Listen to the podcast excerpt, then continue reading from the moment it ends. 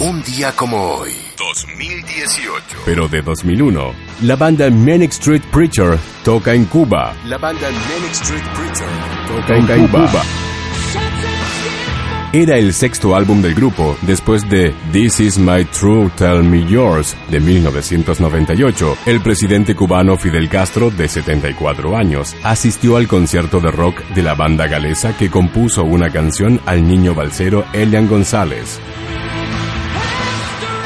Disponen de una completa y variada discografía, con varios trabajos que lograron llegar a lo más alto de las listas de éxitos. Desde entonces, su evolución hacia un sonido más pop y accesible ha sido constante, sin dejar nunca de lado sus mensajes y acciones de protesta. Good times.